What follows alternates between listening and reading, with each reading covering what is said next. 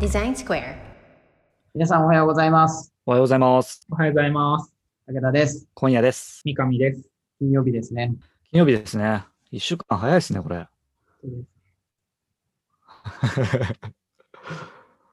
まあ、同じ日に収録してるというのは内緒にしときましょそれは言っちゃいけないやつです。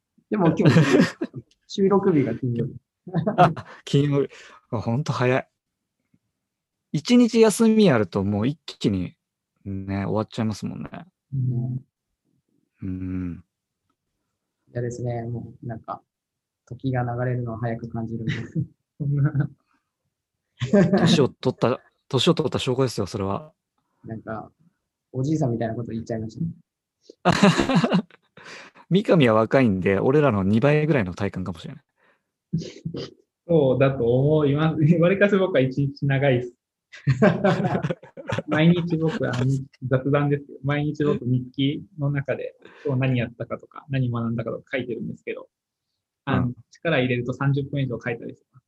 一回日記書くのに。すげえ。すげえな。日記書いてること自体がすごいな。うん。ちょっとこ去年末から始めて1ヶ月以上続いてるんで、いい習慣になりそうです。いや、素晴らしい。ちょっとそんな三上に、はい。ちょっと、最近、あ、あの、三上はね、いろいろ新しいのをキャッチアップするのが得意だなと思って、うん。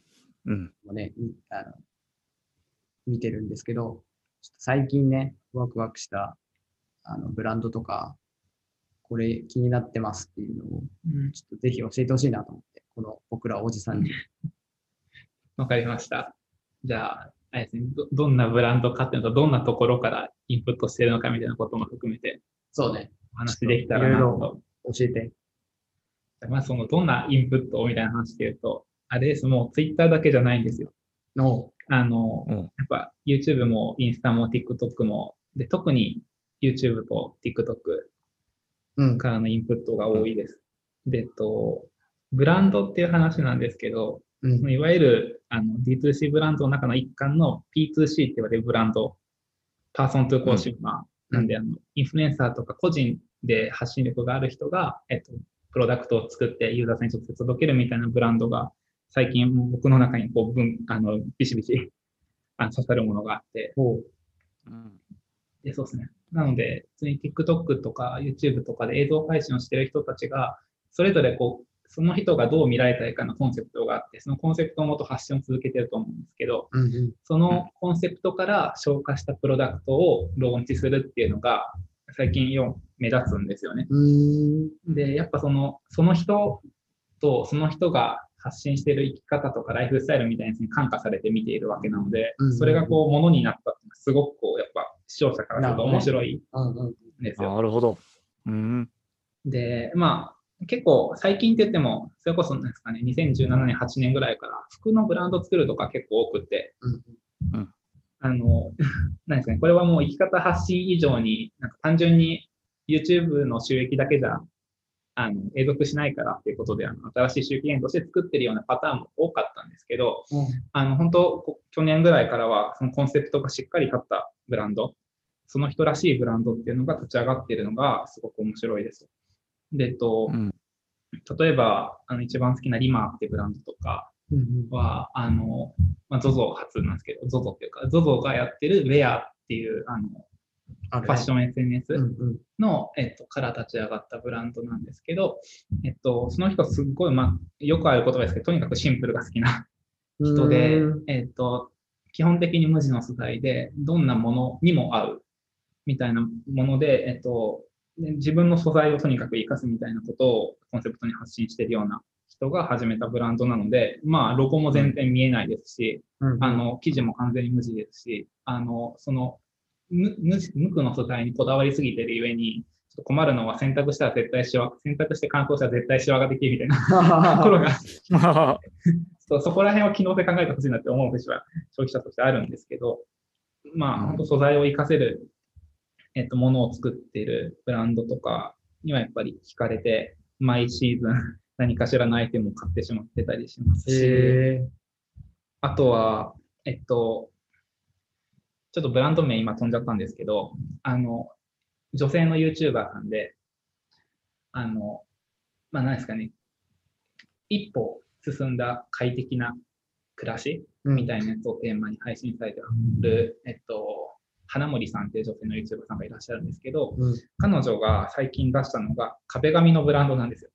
壁紙？はい。へえ。えっと、部屋の。あ、ちょっと待ってくださいね。ちょっと待って壁紙って言わないな。あの、壁に飾る、えっと、イラスト？ああ。へえ。壁に飾る絵。やばい。なんて言うんだろう。俺、もう絵としか言えない。絵としか言えない。なんなんて言うんだっけ、これ。僕今、掛け軸しか出れません。古い古い。掛け軸そう。いうあの言葉がちょっとすいません、僕、あの、あの、大河が良かったもんで、最近、あの、頭頭が戦国時代なんですよ。面白い、それ。で掛け軸金が来るがね、ちょっと、僕の地元でもあって、ちょっとねうん、大あ、そうなんだ。そう頭の中がすみません、戦国時代だったんで、今、鍵、あの小さな壁飾り屋さんっていうふうに表現されてますね。壁飾り？へええで、これもやっぱり、あの、そのいろんな P2C ブランドの立ち上がりがむちゃくちゃ乱立している中で、この壁飾りっていう、何ですか、一見無駄な、無駄なっていうか、なくてもいい。うんけれど、その確かにちょっと自分のライフスタイルをアップデートするみたいな意味では、あの面白いなっていう商品を出してくる、このものの選び方もすっごい面白いなっていうふうに思った事例だったりだなとか。るほど。確かにね。とか、あとはもう、何ですかね、そのワンプロダクトっていう会社、会社っていうかあのブランドも多いんですけど、ワンプロダクトでその先を期待させてくれるブランドっていう意味で、えっと、リタッチっていうブランドがあるんですけど、これも、え、何？もう一回言って。リタッチリタッチっていうブランドがリタッチ。はい。これもまあ YouTuber の方ですけど、えっと、宮永エイトさんっていう男子のコスメうんうん。とか、まあ、元美容師の方なんですけど、そう男子がもっとあのイケてるメンズになるためのみたいな ことを配信されて YouTuber さんが始めたこのブランドは、えっと、そうそのそのコンセプトの通りで、男のあれをアップデートしていくっていう意味で、まず初めに始められたのが、えっと、リップ。メンズ用のリップと、あと BB クリーム。はい。BB クリームってわかりますか？わわかる。かりますわかんない、俺、ビビ。あのいわゆる化粧の下地みたいになるものなんですけど、あの日焼け止めの効果があったりとか、まあ、ちょっと肌を白く見せるみたいなへえ。そんなのがあるんだ。やつですね。で、そうまあ、こういうブランドから始めていらっしゃるんですけど、でもその男の、あの、なんですか、イケてる度を上げたいみたいなコンセプトがあるので、それだけじゃなく、もっといろんなサービス、サービスというか、あのプロダクトを出していきますっていうことを初めからああのおっしゃってらっしゃるので、ここもすごい気になるし、あのその一 YouTuber のファンだったものとしては、あの今後の展開もすごくワクワクするなっていうものの事例ですと。はいであ。はい。これがまず一個事例の話で、であとは、これのいわゆるコン全部、全プロダクトにコンセプトがあるわけですけど、そのコンセプトの伝え方にもいろんな多様性が出てきて面白いなと思ってて、うんまあ、なんです別にクリエイティブ作って、その、まあ、インインスタをいけてるようにするとかっていうのが、まあ、普通によくある手法うん。ですが、それに加えて、何ですか、Spotify とかも結構ブランドの表現の一環になってきてて、Spotify？そうです。あの、音声ってこといわゆるプレイリスト。うん。このブランドに合ったプレイリストを作って、あそういうことかはい。なるほど。へえ、これ使うと面白い。あこれの気分になるときは、このあのプレイリスト聞いてね、みたいなああ。うーん。表現の仕方とか、それこそさっき紹介したリタッチさんはいけてるやり方してたんですけど、あの、ライトルームのプリセットを公開してて、はいはい。うんなるほど。これっぽいブラ、このブランドっぽい表現をしたいときは、このプリセットで写真加工してねっていう。のを配布してて、まあ、その質も高いんで、いろんな人に受けられてとか、ほう。なるほどね。こういう世界観の共有の仕方をして、そのユーザーさんがこのあのブランドが好きっていうのでこう、一緒に発信していけるっていう伝え方がすっげえ面白いなっていうふうに。面白い。その、僕今すげえ面白いなと思ったのは、うんその、えっ、と、インスタとか、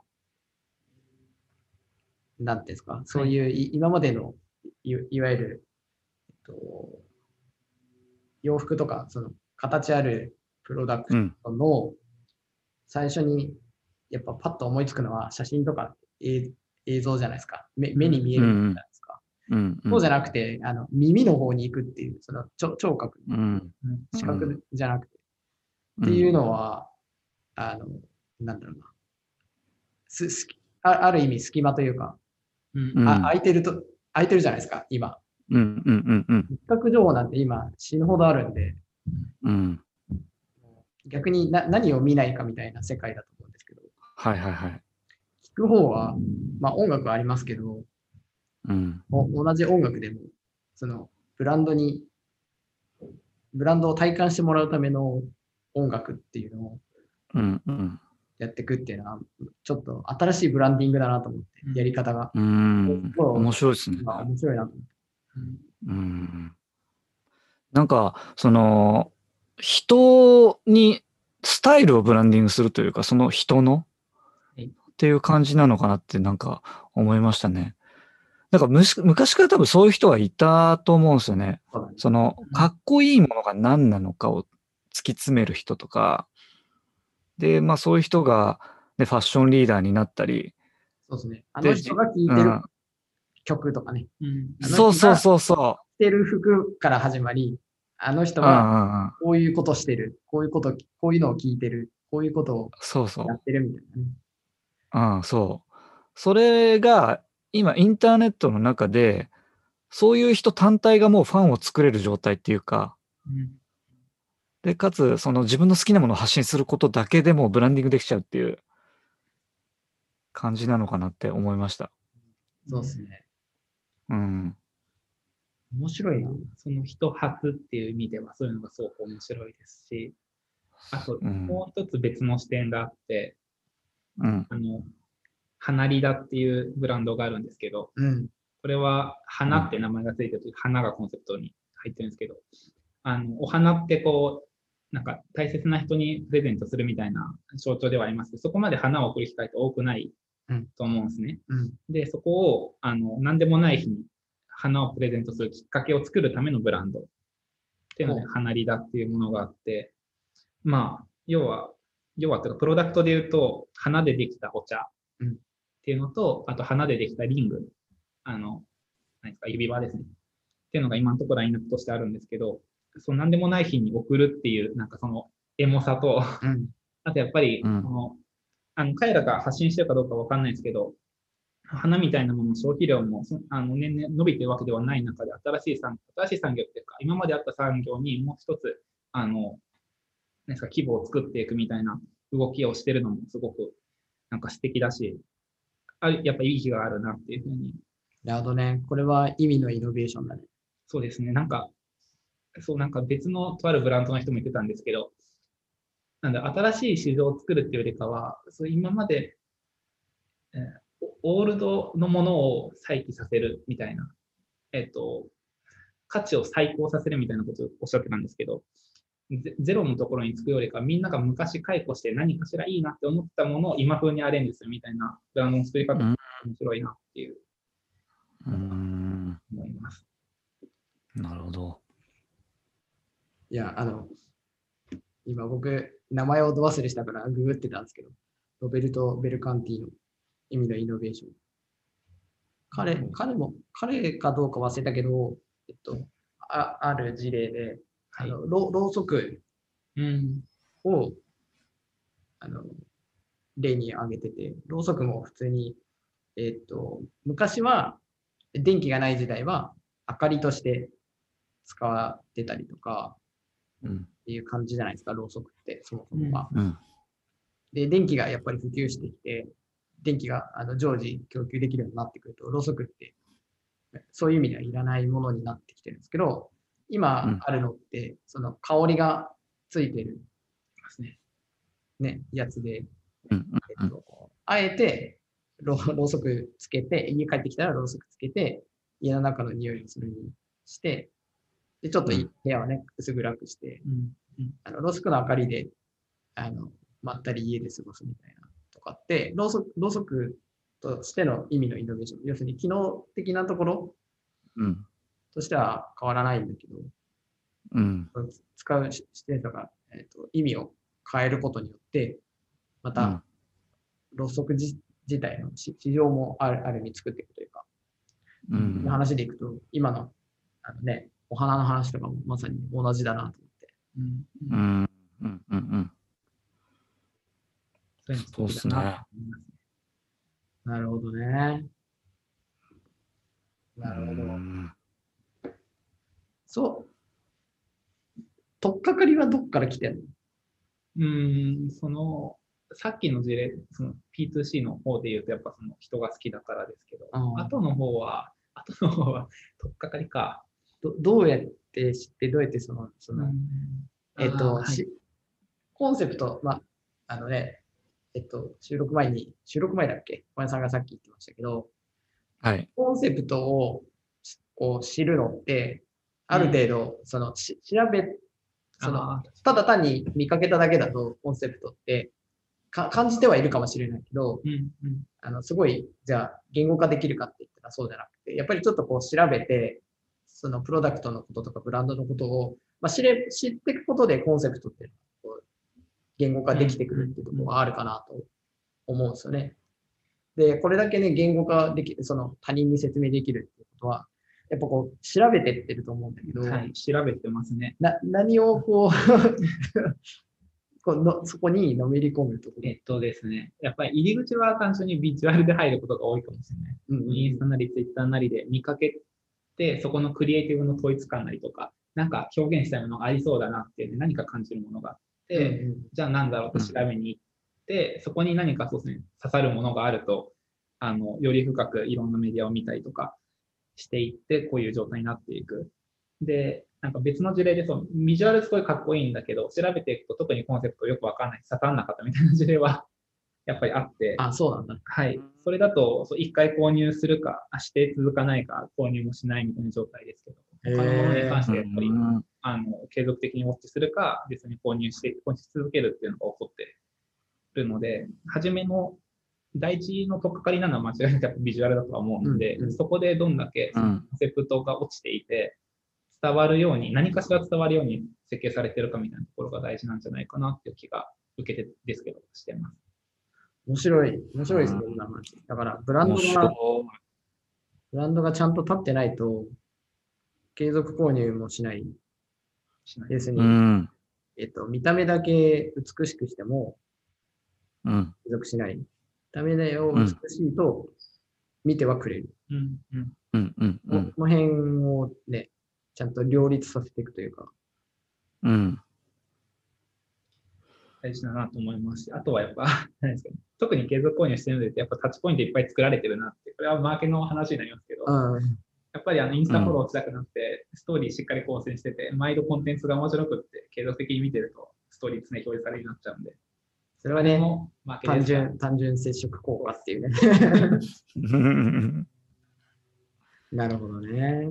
えーまあ、そういうね、あの泥臭いことも、えっ、とや、やられていて、はい。でも、こう深く知れば知るほど魅了されるっていう、この設計がね、うまく P2C だっけ？はい ?P2C とかでもうやられてきてるっていうのは、すごいいい勉強になりましたね。うん。いや、本当そうですね。コンセプト大事ですね。ね。そういう意味でいくと、ね。僕らもっとやれることあるなって思いました。いや、本当そうですね。